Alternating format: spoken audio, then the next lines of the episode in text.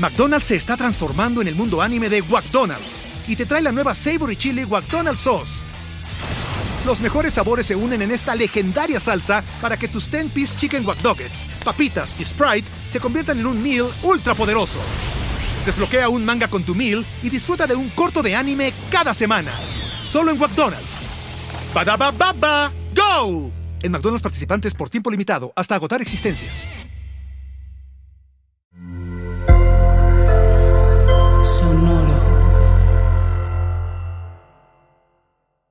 ¿Te gusta la NFL? Llegaste al lugar indicado.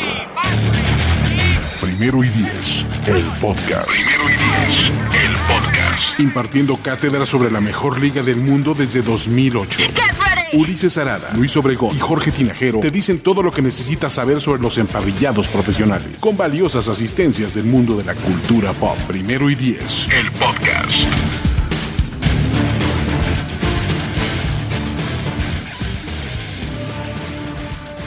Amigos, ¿cómo están? Bienvenidos, amigas también, bienvenidas. Estamos de vuelta en este espacio en primero y diez, en donde vamos a platicar de temas electos el día de hoy, esta tarde-noche, si usted está aquí en vivo con nosotros, o en el momento que usted prefiera consumirlo y en la plataforma que usted le guste.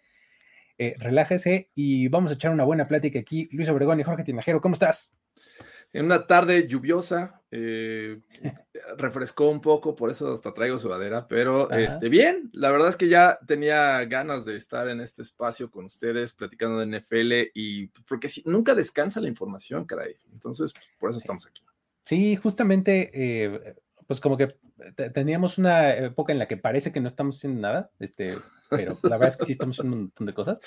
Este, pero nada que ustedes este, hubieran podido ver, pero la verdad es que en los últimos días han pasado un montón de cosas que creo que valen la pena por lo menos repasar, ¿no? Eh, que, quien no haya estado completamente al tanto venga aquí como a enterarse y también a escuchar un poco de opiniones, también a ponernos las suyas aquí en el chat en vivo, los invitamos a que lo hagan también en los comentarios acá abajo, si es que lo están viendo en, en YouTube.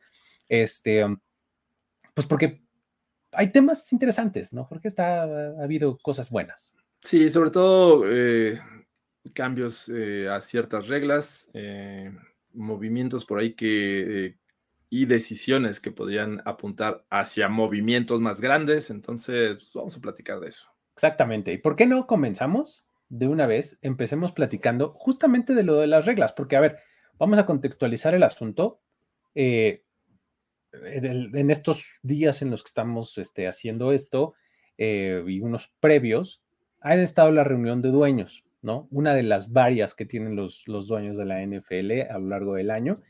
Y eh, pues bueno, había como ciertas cosas que se esperaban, no pasaron, otras cosas que de inmediato se descartaron y se dijo que no iban a suceder, y otras que no necesariamente nos esperábamos y se dieron, ¿no? O sea, por ejemplo, nos dijeron, ah, no, este, eh, ni crean que vamos a hablar de su cuarta y 25, cuarta y no sé cuánto, ¿no? Este cuarta y 15 de la 20 del, o sea, esa regla que tanto nos gusta para sustituir la, patada corta.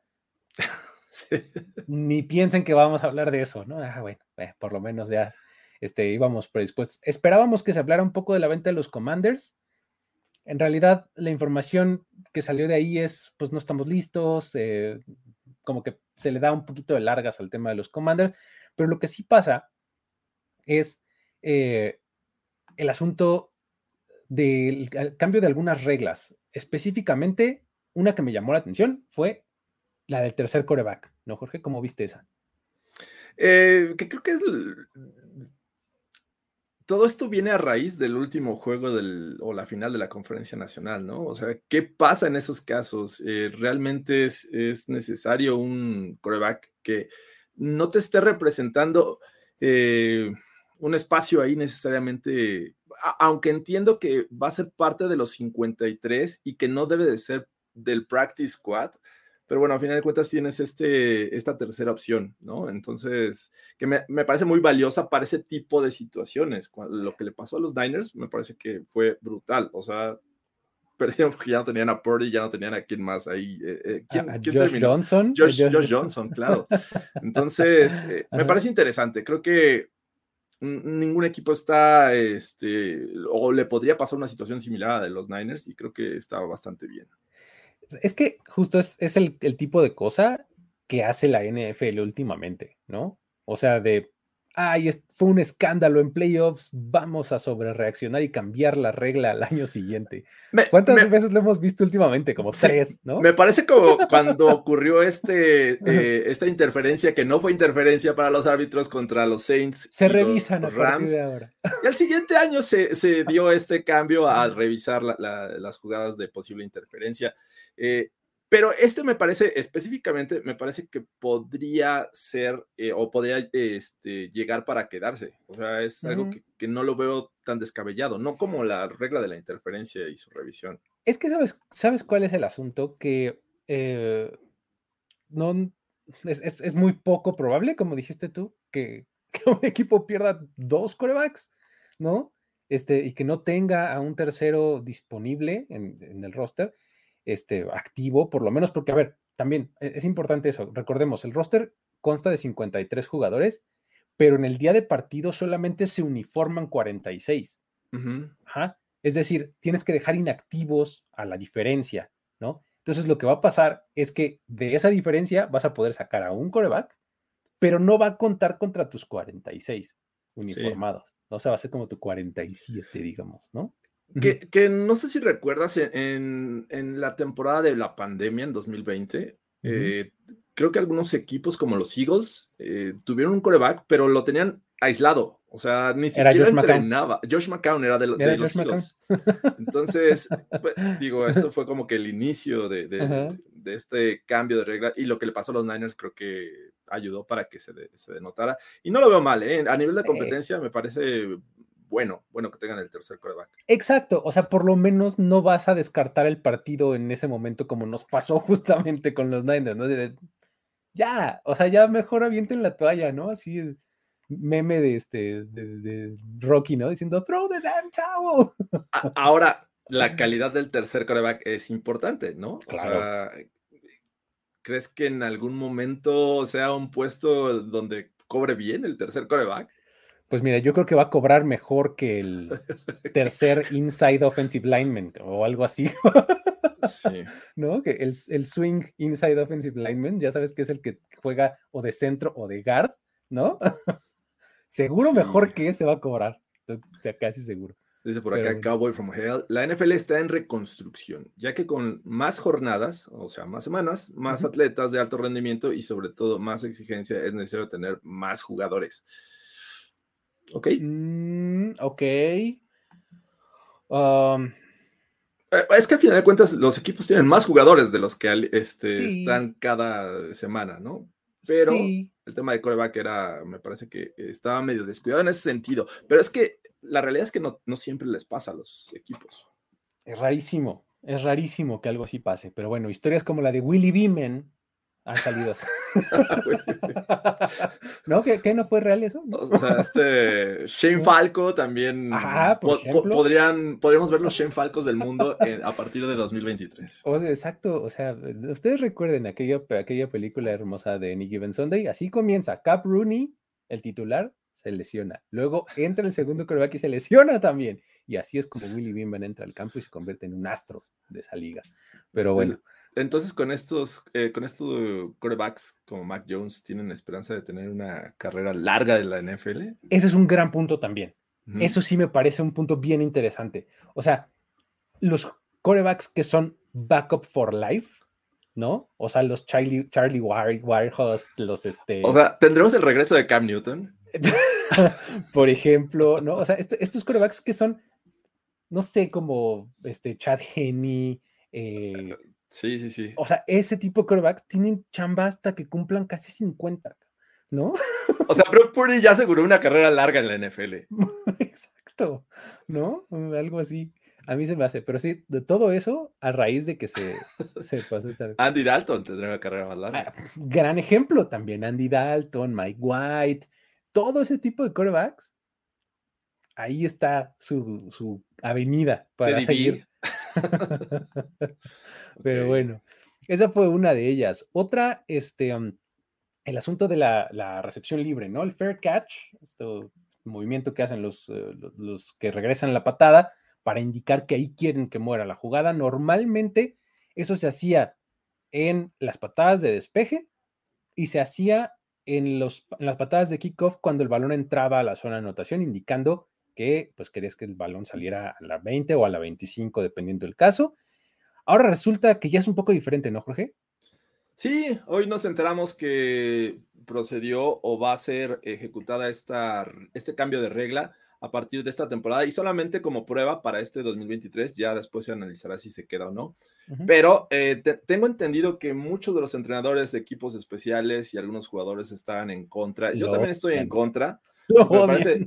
porque me parece que es el preludio este, de la desaparición del kickoff.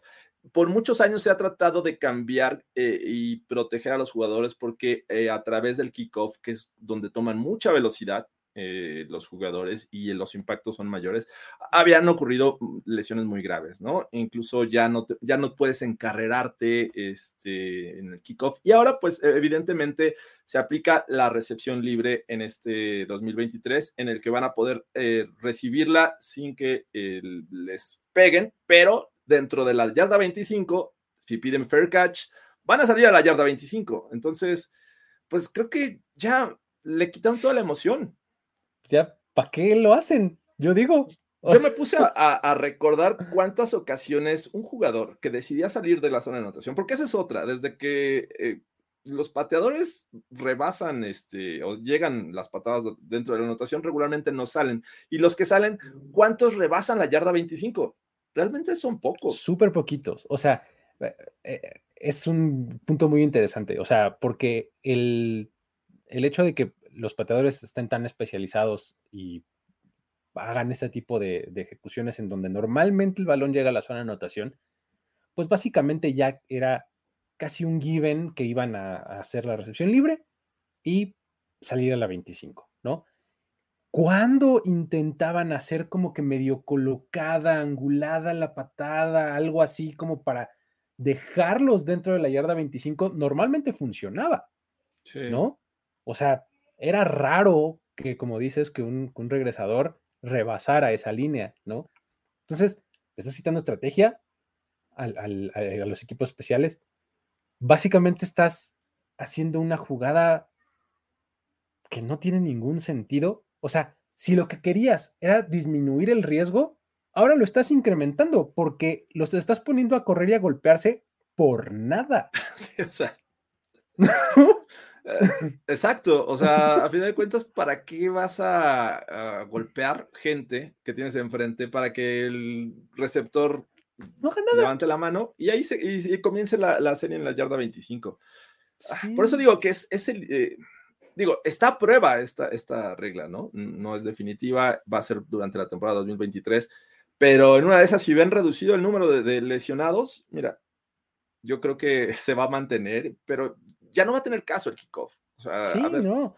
O sea, eso me recuerda a, por ejemplo, las, las, ligas infantiles o, las de veteranos, muy veteranos, o sea, digamos más de 40 eh, o algo por el estilo, que en estas ligas no existen los equipos especiales, sí. ¿no? O sea, kickoff, eh, volado, este, ¿quieres el balón? Sí, ok, empiezas en yarda 25. Sí. Listo. Primero y 10 en yarda 25, estoy listo. Aquí, aquí hay un tema interesante con Arturo Castro. Dice, entonces lo de encajonar ya no va a pasar. No, a ver, en kickoff, pasando la yarda 10 es bola libre. O sea, sí, pasando las 10 yardas, ajá, sí, ajá. Digo, exacto, pasando 10 yardas, pateando la 30, pasan, pasando la 40, entonces ahí es bola libre, el que la recupere se va a quedar, no hay como que la dejes votar y pues háganse bolas, ¿no? Entonces, eh, nada más es cuestión de, de pedir recepción libre, recibirla y si estás dentro de la yarda 25, pues vas a empezar en, justamente en esa yarda. Sí, y lo de encajonar mucho se utilizaba en, este, en el despeje, ¿no? O sea, en la patada de despeje. En cuarto down, este, la reciben y es cuando la patean como de aire, digamos, ¿no? Este, y ahí es donde se utiliza más esto de, encajonar, ¿no? Que este, el, la dejan votar, votar, votar y votar, y en donde la tocan, ahí es donde. Aquí nuestro estimado Jesús Niebla dice: ahora sí, para que valgan menos los pateadores. Como si no valieran poco ya. o sea, les quitas una, una chamba, ¿no? O sea, eh, tenías que encontrar un pateador de, de, de, regularmente field goals o puntos extra, y era el mismo que ejecutaba los kickoffs. Que tuviera buena pierna. Recuerda algunos momentos en que eh, ciertos equipos usaban incluso el punter para los kickoffs porque tenía mayor potencia. Entonces, pues, ya no va a ser necesario. O sea, mientras la dejes dentro de la 25, ya. No hay problema. Sí, y, y, no es como que vayas a querer que entonces tu pateador le pegue más quedito, porque pues tú le vas a estar dando muy buena posición de campo a tu rival. Entonces, no. no, está, está extraño. Pero bueno, ahí está ese, esa otra regla del fair catch, ¿no? Este, eso, eso, por ejemplo, lo de la esquina del campo era lo que yo decía, que comenta aquí Aaron, Aaron Moya, ¿no?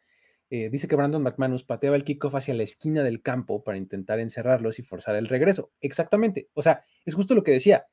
Esa técnica de patear como angulado y esquinado normalmente funcionaba porque quedaban en algún lugar entre la yarda 1 y la yarda 20, ¿no? Entonces le dabas un campo muy largo por recorrer a tu rival, ¿no?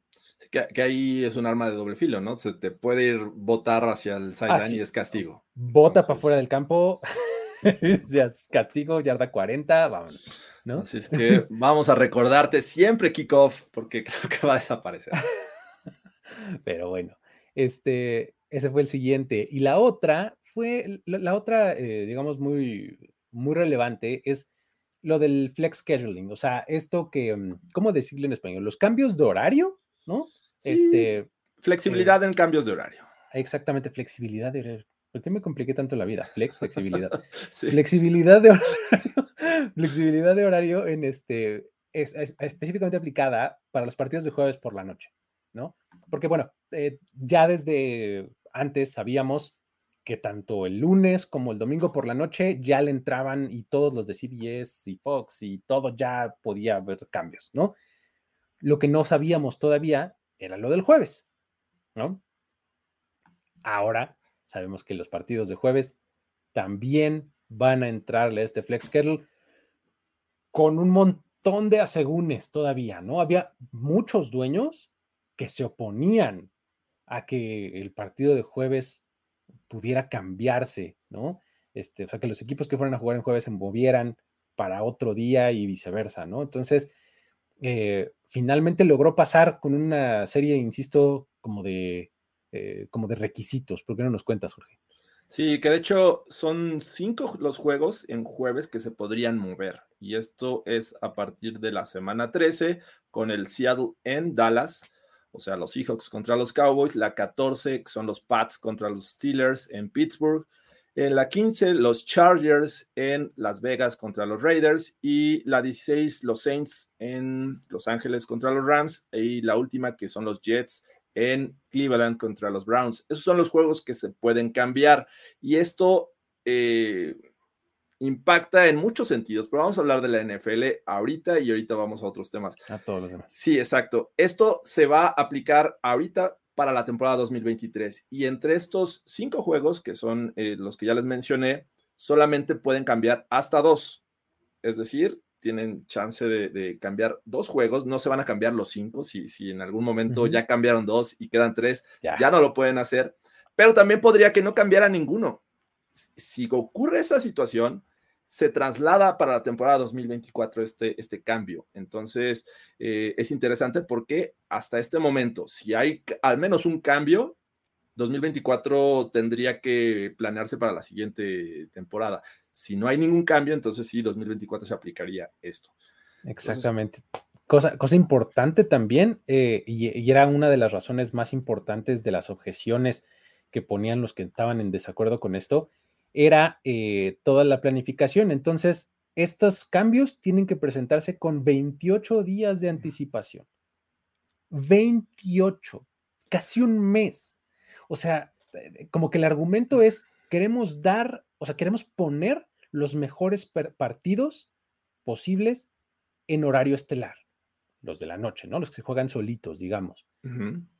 Con 28 días de anticipación, no ¿Ya estoy tan seguro que vayas a poder garantizar eso. Yo también, eh, esa es una, o sea, ¿qué tanta certeza tienes de que el juego que vas a, poner o que vas a cambiar, eh, pues sea o vaya a ser prometedor en cuestión de espectáculo, ¿no? Lo único que puedes minimizar el margen de error es quitar uno que sepas que va a estar muy malo.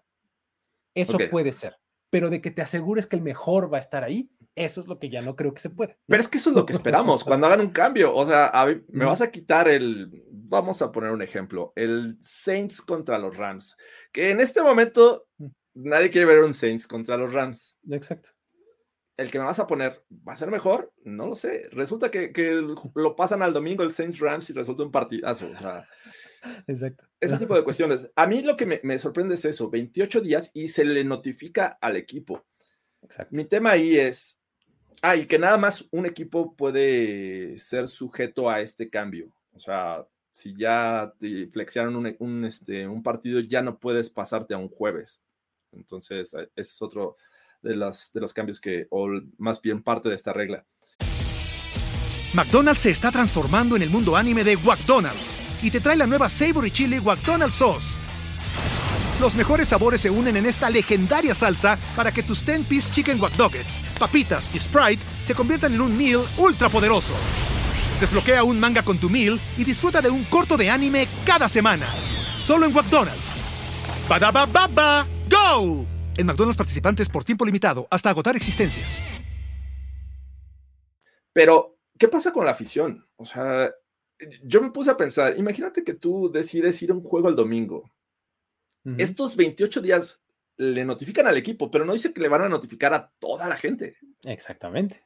Si yo decido ir un domingo y ese, ese juego de domingo en, el lugar que me digas, lo pasan al jueves anterior y yo compré boletos para llegar el viernes o el mismo sábado, ¿qué, va a pasar, caray? Exacto. Digo, lo digo para los que vivimos acá, a lo mejor allá dices, ah, me espero, ¿no? Vivo en la ciudad, pero está. Sí, eh, pero, o sea, a final de cuentas, mira, son, siempre son problemas de niño rico y de privilegiado que quiero ir a mi juego de NFL, ¿no? Ok, pongamos eso, pongamos eso en perspectiva. A, ver, sí, entiendo que hay casos de, que dicen, ah, yo voy a ir a tres juegos y no me importa. Exacto. Pero hay, hay quien dice, voy a mi primer juego. Exacto, y voy a ir domingo y chin, ya me lo movieron a juego. Ahorré cinco años para ir a un claro, juego. estoy completamente de acuerdo. Ahí es donde Ahora, creo que está cañón. Sí, sí, está, eh, está de la fregada, ¿no? Y uno debería de ser suficiente, ¿eh? un caso como esos debería de ser suficiente para preguntártelo. Desafortunadamente no es así, porque eh, la, afectación de esos pocos, de esos, pon que, no sé, 80 mil personas, que es un estadio, no sé, entre 70, 80, 65, no sé. Ajá. Pon que todos tuvieran una historia similar, todos, ¿no? Aún así, son súper, súper, súper poquitos comparados con los 9.6 millones que fueron el promedio de audiencia en jueves por la noche en Amazon Prime. Y 9.6 millones son muy poquitos en comparación con los 14, 15, 20 millones que lo ven en domingo, ¿no? Entonces, la NFL va a decir, sí, este, ah, 70 mil personas, ok, ¿no? Un estadio a comparación de todo lo que sí está Exacto, o sea, eso y pues hay que darle prioridad al que paga. ¿Y quién paga? Amazon. Amazon paga más de mil millones por temporada, ¿no? Comenzando la temporada pasada, por tener los jueves por la noche, ¿no? Y no le tocó una muy buena mano de partidos este, la temporada pasada, que digamos, ¿no? Entonces este año se ha de haber puesto muy rejego a la presión de, manches, ahora me los cambias y no están buenos. Fitzmagic ahí, como parte de este crew que sale los jueves, ahí este, les hizo manita de puerco. Y a ver, dice que la NFL se va a convertir en, en Televisa moviendo horarios de los partidos. Me parece que esto es parte del nuevo acuerdo que hay entre la NFL y dos, eh, las cadenas de televisión y streaming porque, pues digo, a final de cuentas, eh, esto sucedió, hay un nuevo acuerdo y pues yo, yo, creo que sucedió eso, ¿no? Este Amazon Prime ha de haber dicho, a ver, te voy a pagar y te voy a pagar bien, pero dame un buen producto. Y creo que pues, por ahí la NFL tuvo que ceder. Sí, sí, sí. O sea, ahora están ahí los fans, está la liga, está este Amazon, pero hay otro, otra entidad, dos, tres importantes que no hemos mencionado, los equipos y los jugadores. O sea, los equipos también tienen que reacomodar su logística y su operación, ¿no? Este, con 28 días de anticipación, por lo menos está decente, ¿no? Este, pero pues también implica una cuestión de descanso y de preparación para los cuatro equipos involucrados, o sea, porque vas a mover a dos al jueves y a esos que estaban en jueves los vas a mover al domingo, ¿no? Entonces, las semanas cortas y semanas largas que van a tener estos equipos van a estar todas movidas, este, la planeación de juego va a cambiar, eh, los periodos, de por sí, por ejemplo, no sé este, si hayas, hayas visto cada año, cada año, cada año, Warren Sharp hace un estudio justamente de esto del, de los, del descanso de los jugadores, el tiempo de descanso y preparación que tienen los jugadores, justo cuando sale el calendario. Y siempre Warren Sharp ha sido súper crítico de eso. O sea, dice, la NFL no está haciendo un buen trabajo en eso. Le está dando mucha ventaja a algunos equipos y muy, mucha desventaja a otros equipos en tiempos de preparación, ¿no? Sí. Esto justamente pega ahí. Sí, definitivamente, estoy, estoy de acuerdo con eso. Lo hemos cuestionado en algunas ocasiones, equipos que descansan o que han jugado el lunes y no sé, a lo mejor es muy exagerado el jueves, pero ya a final de año juegan en sábado otra vez, ¿no? Entonces la recuperación, los viajes, en algunos, en algunos equipos los viajes son largos, de costa a costa. Eh, ¿qué, te gusta un, un, viaje de Los Ángeles a Nueva York? Más o menos para darnos una idea. O de Boston a, Los ¿Te refieres en, horas? En, horas, sí, sí, sí. Son como cuatro horas seguramente, ¿no? No sé. O sea, la verdad es que no, no, me sé el dato, pero... Sí, habrá que investigarlo. Y si ustedes están ahí googleando, pásenos el dato, porque debe ser brutal. O sea, es ida y vuelta y recuperación, etcétera, está cañón. Porque además los equipos se regresan en cuanto acabe el juego, ¿eh? O sea, y no importa si jugaste en la noche. O sea, si jugaste en la noche, once y media de la noche vámonos al aeropuerto, 12 de la noche está saliendo el vuelo de regreso. Ya de madrugada. Sí, no descansas, definitivamente. sí, sí, sí. Y luego te tienes que hacer el turnaround muy rápido para la siguiente semana, para la preparación del siguiente juego y demás. O sea, este, ahí está también en, juego esto con los, este, con los posibles cambios eh, a jueves, ¿no? Muy bien. Ahora, esto fue en cuanto al, asunto de cambios de reglas y demás. Creo que ya nada más, ¿no? O sea, no, no creo que no hay en este momento, cosa. Vámonos entonces a unos dos, tres temas más que tenemos ahí que se nos juntaron durante estos días que están interesantes. Primero platiquemos de DeAndre Hopkins. A ver,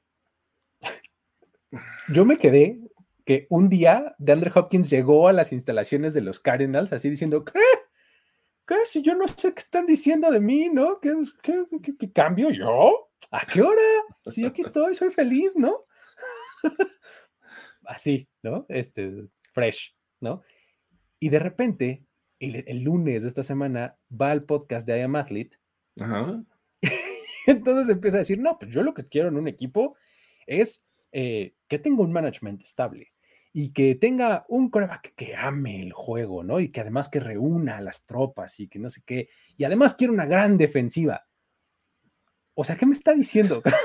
¿Cómo, cómo viste eso de Andrew Hopkins? A, ver, los Cardinals tienen gran defensiva. Me parece que no. No. en este momento no. Ajá. Eh, tienen un coreback que ama el juego. Ama más el Call of Duty, caray. No, el juego no, no, exactamente el Pero no exactamente el fútbol americano. Entonces, ahí ya son dos cosas. En cuestión de manager, de, manager pues está eh, complicado. Así es que, pues no está hablando de los, de los Cardinals. Y dio una lista de, cinco corebacks, me parece, sí, fueron cinco corebacks a los, con los que él le gustaría jugar en algún momento. Digo, pues, obviamente está hablando de que si me van a cambiar, cámbienme a estos equipos. Y no, tampoco está pidiendo malos equipos, o sea, son la mayoría contendientes. Estás hablando de Josh Allen con los, los Bills. Eh, Jalen Hurts. A ver, vámonos por partes. Rápido. Josh Allen de los Bills. ¿Los Bills tienen management estable? Yo creo que sí. Sí. ¿Tienen un coreback que ama el juego y que reúne a las tropas? Yo creo que sí, ¿no? ¿Tienen una gran defensiva? Igual y no es una gran defensiva. Tienen una sólida, sólida defensiva. Ok, palomita a los okay. ¿no? Ese es su primero. Segundo, Jalen Hurts, equipo que recientemente jugó el Super Bowl con Philadelphia Eagles. Yo creo que es los tres palomita, ¿no? O sea, management, coreback y defensiva. Tengo mis dudas este año con la defensiva por los cambios que han hecho, pero bueno, a fin de cuentas, eh, este, y además perdieron coordinadores, ¿no? Pero bueno, para DeAndre Hopkins es opción. Eh, Patrick Mahomes, el otro equipo que jugó la pasada edición del Super Bowl. Ajá. Pues es gran defensiva, ¿no? No, no tiene gran defensiva. Pero es que sí, también así como que se, puso este a pedir pues, pedir no empobrece, ¿no? Exacto, no, eh, me queda claro que eso no está sucediendo, pero a ver, vamos con los últimos dos casos. Lamar Jackson y los Ravens. Uf, a ver. Management estable, yo creo que sí, es una de las organizaciones más estables de la liga. Coreback que ama el juego y reúne las tropas. No estoy tan seguro, pero. No sé, creo que ahí está un pequeño question mark. Gran defensiva, híjole, otro, ¿no? Otro, Otra preguntita. Podría, podría estar complicado. Pero bueno, y el último es Justin Herbert. Ah, maravilloso, ¿no? Yo creo que ahí gran defensiva lo tiene, por lo menos el potencial de una gran, la promesa de una gran defensiva cada año tienen, ¿no? el tema es el coaching, ¿no?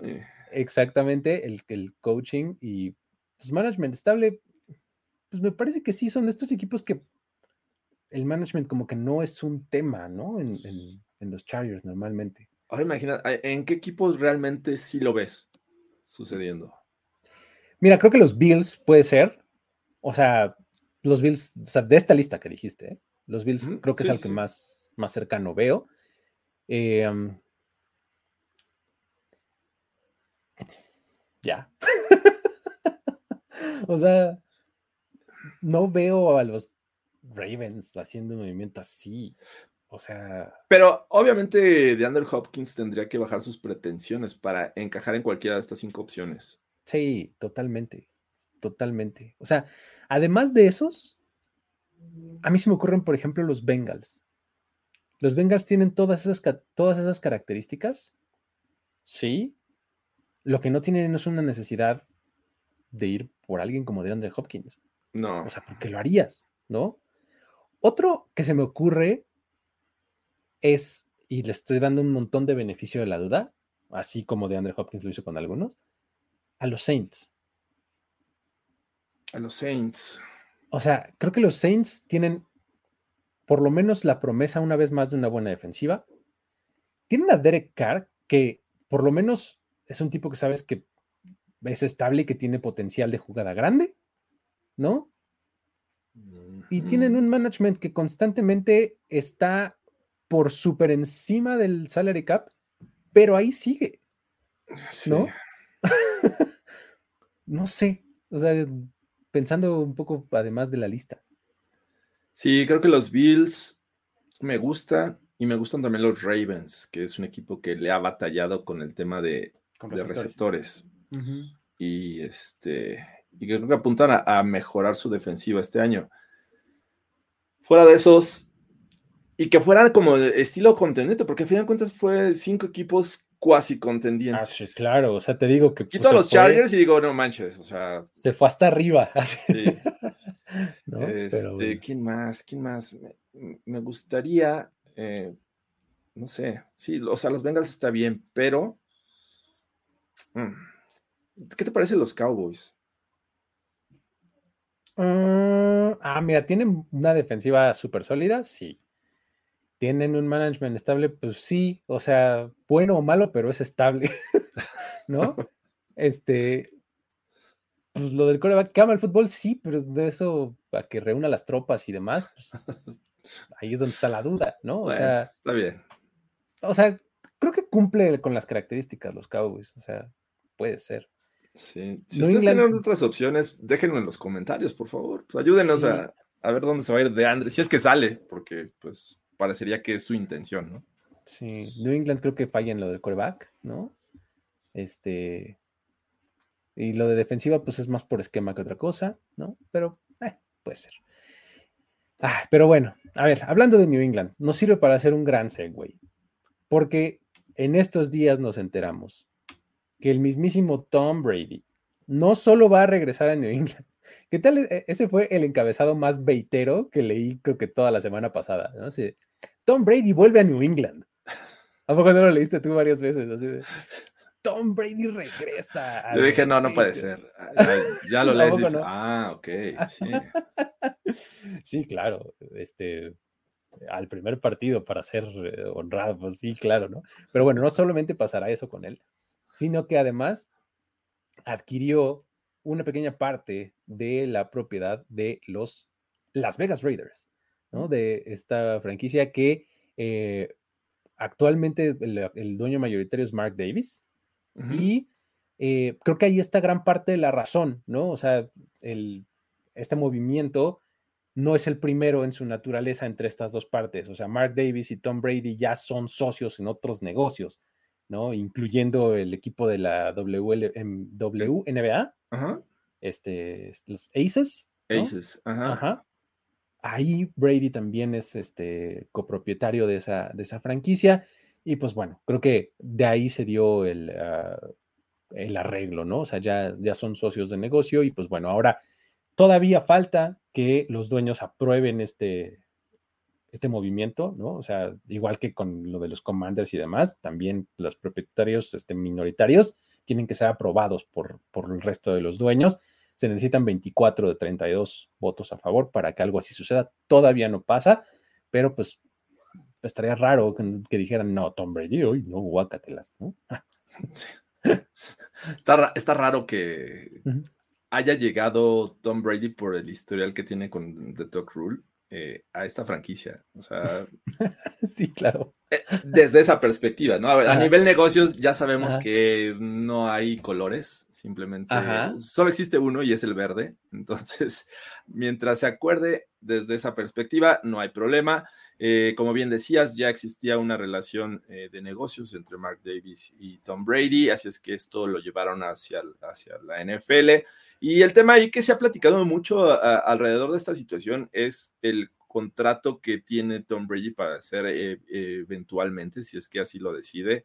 Eh, ¿Cómo se llama? Broadcaster o comentarista. Sí, analista, comentarista de, Fox, ¿no? Exacto, de Fox, donde se le ha, criticado, todavía ni siquiera es parte de esto, pero se le ha criticado si desde la posición de socio minoritario de una franquicia de la NFL vas a hablar de la NFL y te vamos a creer cuando hables de los Raiders eh, de manera objetiva o, qué va a pasar. Digo, eso es lo que se le ha criticado, porque ponían el ejemplo que en el tenis hay entrenadores que son comentaristas y son entrenadores de eh, jugadores que están activos, que están jugando en los torneos.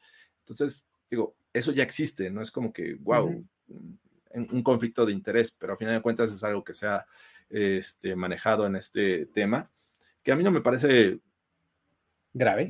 Sí, o sea, ¿por qué? Fíjate que a mí tampoco, y es, o sea, lo, entiendo más desde el punto de vista de negocio que otra cosa. Es decir, si tú eres, ya no digas Tom Brady, quien sea que seas, que tiene mucho dinero y que lo que quiere es que, que el dinero mismo sea lo que se encargue de mantenerlo por el resto de su vida y hasta sus nietos, pues lo que vas a hacer es diversificar tu dinero, diversificar tus inversiones. Ya tienes tu TV ¿no? Ya tienes tu no sé qué cosa. Y además le dedicas otra lanita a meterla a un equipo de NFL.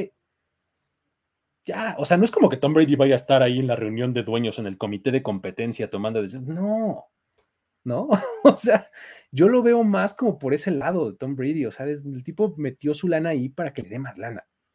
Y listo, ¿no? O sea, al final de cuentas, irá a algunos juegos porque además está lleno de sus cuates ahorita los Raiders, ¿no? O sea, los Raiders tienen nueve personas, las conté, nueve personas que, que compartieron tiempo con él en los Patriots.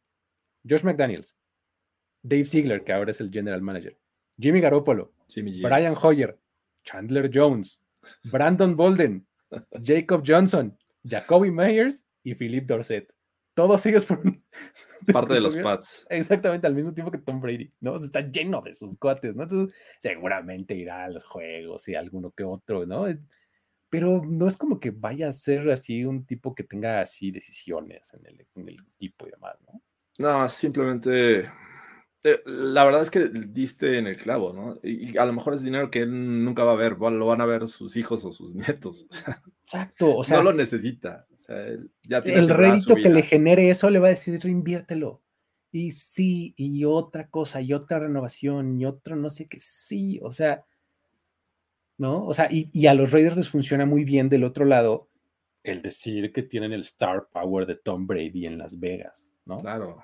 O sea, creo que es una relación mutuamente benéfica. ¿Crees que esto impacte de alguna manera positiva en el funcionamiento de los Raiders o que los lleven a otro nivel o, o que él meta su cuchara para decir vamos a llevarlos en tal dirección o vamos para allá y que eso pues, realmente su voz debe de tener un impacto muy fuerte. O sea, sí, creo que sería deseable si eres los Raiders. Yo no sé qué tanto le interese a él hacerlo. O sea, yo creo que los Raiders podrían decir, sí, claro, ven y este... Eh, no, no te pongas a entrenar, pero sí dime más o menos hacia dónde. Exacto, ten algún papel de consultoría o, algo por el estilo. Yo no sé qué tanto le interese a él, ¿eh? No sé, no estoy seguro, pero no sé, ahorita, ahorita de entrada no lo veo, ¿eh? O sea, no sé, no sé tú qué opinas. Yo también creo que desde el lado de los Raiders yo sí pediría un... Totalmente, es de súper deseable, sí. ¿no? Pero bueno. Dice Arturo, yo tengo una duda de lo de Tom. ¿Le toca un palco para ir a ver para los partidos? Pues como, que un palco para él no, no sé, no creo. Pues al menos que lo haya negociado, pues entonces sí, pero pues, hay un palco para los dueños, ¿no? hay, un palco como especial o zona VIP donde llevan a, la gente muy importante, socios. Entonces, sí, no creo que exclusivamente tenga un palco, pero sin duda ya no tiene que pagar un boleto para ver un partido en Las Vegas. Sí, bueno, exactamente. Si un día dice, oye. En, cualquier lado, yo creo que ya esta gente no paga un boleto. Para nada. Eso es lo que yo siempre he pensado. La gente muy millonaria cada vez gasta menos. Todos se lo regalan. Tampoco no, pero bueno. Así es la vida. Pero bueno, ok. Así está lo de Tom Brady. Y nada más para cerrar esto rápidamente, platiquemos de eh, las dos sedes futuras que se anunciaron para un par de eventos muy importantes de la liga. Eh, um, se determinó la sede del Super Bowl 60 y la sede del draft de 2025. El Super Bowl 60 va a ser en San Francisco y el draft 2025 va a ser en Green Bay. Ambos casos creo que están interesantones. ¿Por cuál quieres empezar? Si quieres, dale. Eh, me parece que vamos a empezar por el del Green Bay. Me parece importante porque, bueno, ahí sabíamos ya este, que las sedes del draft ya no son en un solo lugar. Me parece que la, única, la última ocasión que se repitió fue en Chicago. Este, y después se fue a Filadelfia. Me parece que luego Dallas. Y este. Y de ahí empezaron a rotar. Nashville, vino la pandemia, donde fue Cleveland. Pero bueno, a final de cuentas ha ido rotando y me parece que hay ciudades que han impactado en esta decisión, en tener a Green Bay como posibilidad para, bueno, como, como sede para el draft, porque sinceramente Nashville no dabas como que, wow, una ciudad tan relevante, pero me parece que fue una gran organización. Eh, desde la perspectiva del fan, todos van y se divierten. Hay eventos además del draft, porque después son conciertos y, este, y, la fiesta en las calles. Pues la verdad es que como, aficionado, si vas a un draft, te la vas a pasar fenomenal. Me parece que es de lo mejor que hay en eventos para afición donde no involucras el fútbol americano.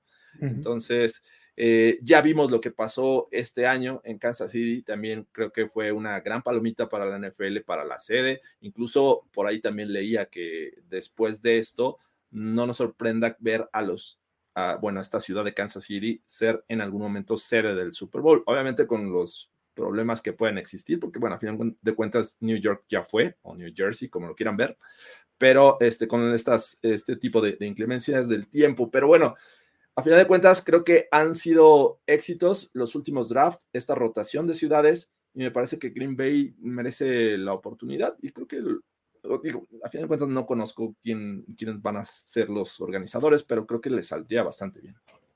Sí, creo que el asunto es que Green Bay es, este tipo de ciudad en donde como todo gira alrededor del fútbol, pueden generar una experiencia muy padre. Sí. ¿no? O sea, en Green Bay no hay nada más que los Packers. nada, ¿no? Sí. Entonces, pues creo que vas a convertir la ciudad por una semana en la ciudad del draft. O sea, creo que puede salir bien, ¿no? Mi tema es la distancia, ¿no? Está muy al norte. Exacto. Está, está no muy bien ubicado. ¿No? Este Green Bay no es de, gran, de facilísimo acceso, ¿no? No es que haya muchísimos vuelos de todos lados, mm. ¿no? Entonces, eso sí, este, eh, es, es, parte de las razones, por ejemplo, por las cuales Green Bay nunca va a tener un Super Bowl, ¿no? Además de lo que mencionabas del clima, Green Bay no tiene gran infraestructura este, de vialidades, aeropuertos, hoteles, etcétera, como para albergar a, todo el circo que implica la NFL durante una semana, semana y media, o algo así, que es un Super Bowl, ¿no? Este, por eso creo que con el, con el draft, puedes como que hacerlo un poquito a escala, ¿no? Adam Schefter lo dice muy bien, este, dice que el draft se ha convertido en el Lollapalooza o en el, en el Coachella, ¿no? De, este, de la NFL. Sí. Es eso. O sea, es ir, estar ahí eh, afuera, este, actividades y la música, y así de fondo, ahí está, este. Un señor leyendo nombres, ¿no?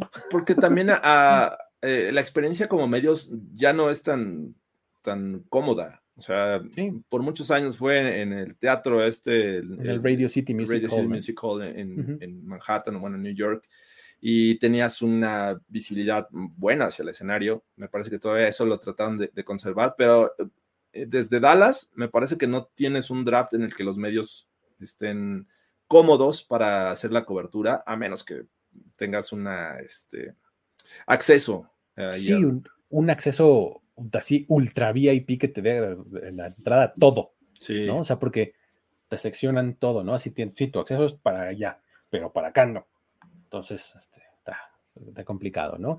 Este, creo que también es, es un poco la tendencia de la NFL a como premiar, por así decirlo, esta, esta nueva tendencia que hay, bueno, que ya ni siquiera es tan nueva, ya va para siete años por ahí, este, de remodelar o reconstruir o de plano construir un estadio nuevo y la NFL te premia con algo, con uno de estos eventos, ¿no?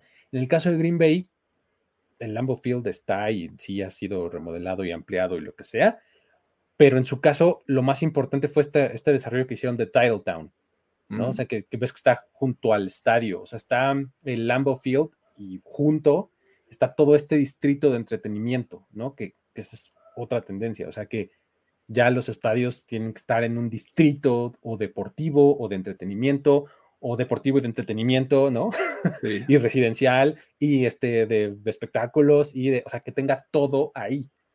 Y eso es Titletown, justamente, ¿no? O sea, este desarrollo en donde ahí cuando es invierno, este, tienen canchas de, este, de curling, este, tienen toboganes de nieve, pistas de patinaje, eh, un pequeño campo, etcétera. Esto que, que vemos cada vez más en, los estadios de nueva generación, ¿no? O, en, en, los headquarters de, los equipos eh, actualmente. ¿no?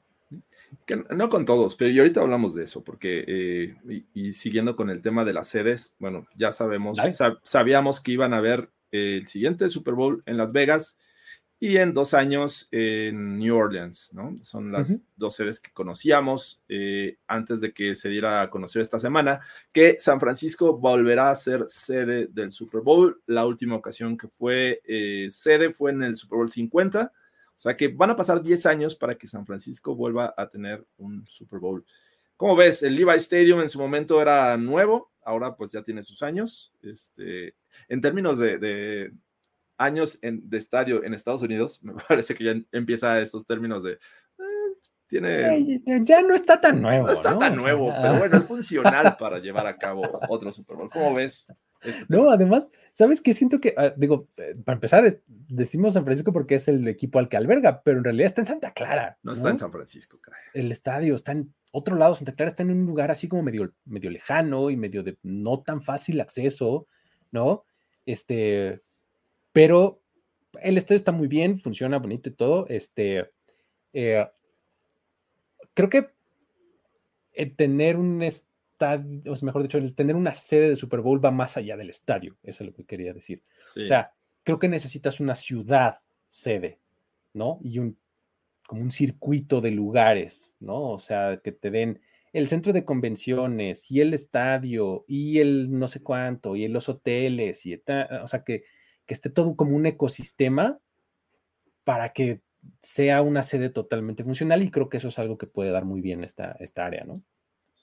Sí, eh, me parece que el Super Bowl 50 fue un, buen experimento con San Francisco, lo van a repetir. Y quería este, nada más agregar el tema de otras ciudades que han sido sede en este lapso de 10 años en el que, desde que San Francisco, este, o más bien el Levi Stadium fue este, sede del Super Bowl, que no han vuelto a ser este, nombradas sedes. Está interesante, este, porque, por ejemplo, bueno, vámonos un poquito hacia atrás. Quiero tomar el tema de, lo, de el ATT Stadium. Era un estadio nuevo, en, más o menos, en esta época en la que se llevó a cabo. Fue el año siguiente. Temporada 2010, donde, cuando se llevó a cabo el Super Bowl, o sea, principios de 2011. Eh, fueron los Steelers y los Packers ese Super Bowl. Y desde entonces no ha vuelto a ser sede de. O sea, eso, eso sí me, me, estresa. No sé qué tenga que pasar si Jerry Jones tenga algo de responsabilidad según yo, hubo unos problemas ahí medio severones con asientos y con boletos y demás.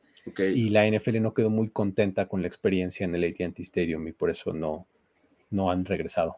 Ese es uno. El otro es Indianapolis. En el año siguiente, Indianapolis fue sede del Super Bowl.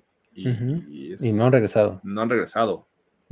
¿Por qué? Por ejemplo, New Orleans fue en esta temporada 2012. Y New Orleans es la ciudad del Super Bowl. Exacto. o sea, New Orleans, Miami y Los Ángeles son las ciudades del Super Bowl. Y agregaría por allá Tampa. y ahora que, que, Los Ángeles ya está en el radar, porque pues ya está el SoFi Stadium, me parece que va a haber muchas más ocasiones en las que se lleve a cabo en, este, en este lugar. Pero, por ejemplo, Houston, me parece que es otro, Houston es un gran lugar, me parece, un gran estadio, una ciudad súper bien puesta, muy grandota, y sí que no haya regresado sin está extraño. Exacto. Y bueno, yo esperaría que de los que nuevamente tengamos después de San Francisco sea Atlanta, que es, un estadio relativamente nuevo, eh, que regresaba obviamente el de el SoFi Stadium, Miami eventualmente lo hará.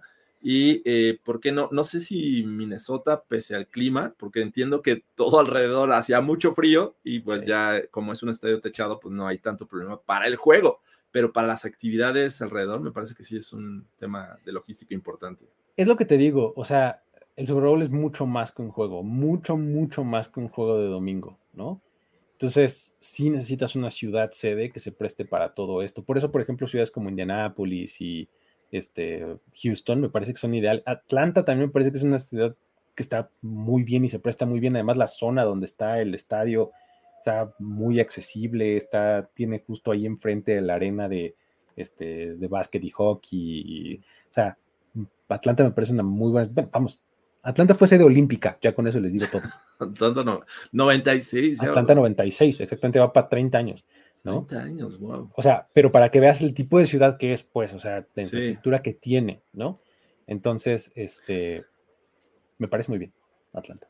Hablando de Atlanta, ¿ya viste la tercera temporada de Atlanta? Uf, uf, joya, joya descomunal. Qué, barbaridad. Esa serie, si no la han visto, vayan a verla. Está en Netflix y es una joya Atlanta. Joya descomunal. Las tres temporadas no tienen desperdicio ni un solo minuto. Es el mejor que he visto en, mucho tiempo, ¿eh? Las tres temporadas completas, juntas, eh, o el capítulo que escojas, porque además puedes ver un capítulo solito y no tiene problema, son unitarios. Uf, Paperboy y las aventuras. Porque... Y Ern y todo, y, y, a Van, Vanessa, ¿no? Eh, ¿Cómo se este llama el amigo que Darius, Darius. Darius. es la onda. Parece que siempre está en modo super high.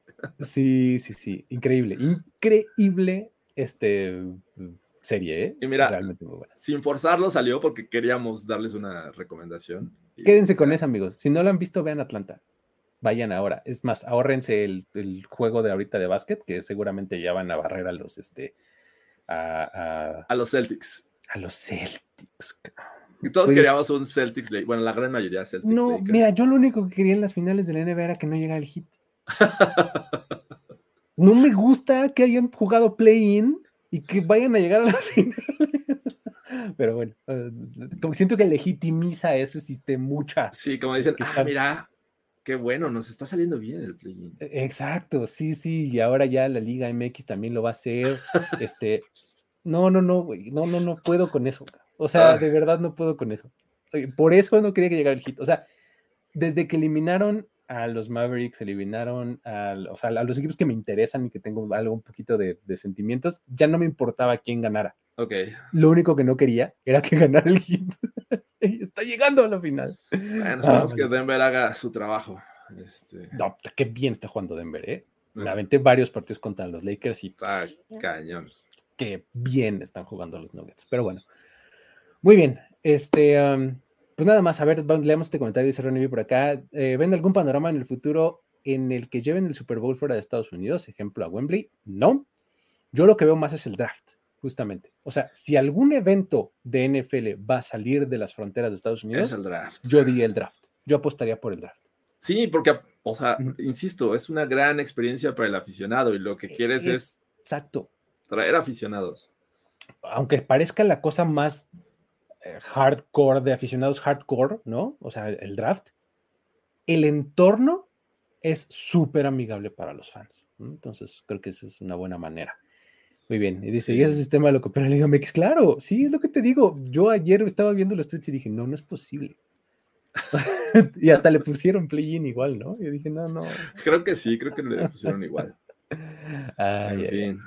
Pero bueno, muy bien. Pues con eso terminamos. Entonces, nos despedimos. Fue buena plática. Este, ya estaremos por aquí eh, en las semanas entrantes, ahí ya con, este, con algunas cosillas nuevas y diferentes este, que ya, se, ya, estaremos ahí comunicándoles, espérenos por aquí más seguido, este, um, pues de que hasta que empiece la temporada, ¿no? Sí, y mm, este, les pido un favor, dejen en los comentarios del video, no en los comentarios en vivo, eh, qué temas les gustaría que tratáramos este, para la siguiente semana, ¿no? De una vez vayamos y si agarramos buenas ideas de su parte, si encontramos buenos temas, pues los vamos a incluir en el siguiente eh, streaming que hagamos. Y esperen noticias importantes, eh, tanto de nosotros como de la NFL, así es que pues, ahí estaremos dándole continuidad aquí en, en cuestión de contenidos en Primer y Diez. Ya está. No se olviden de eh, seguirnos en redes sociales, darle like al video, suscribirse, visitar el sitio web, todo lo que hacemos. ¿Sale? Con de Catepec. Con eso nos despedimos, con ese gran comentario. Cerrando la vía Morelos o que este, la, la, Avenida Central, algo así. Exactamente. Muy bien. Ah, muy bien. Muchas gracias a todos. Luis Obregón y Jorge Tinajero se despiden. Bye bye. La celebración ha terminado. Primero y diez, el podcast. Primero y diez, el podcast. Más verdades, desvaríos y sin sentidos en la próxima emisión de Primero y Diez, el podcast. Conducción, guion y concepto. Ulises Arada, Luis Obregón y Jorge Tinajero. Producción y voz en off, Antonio Sempere.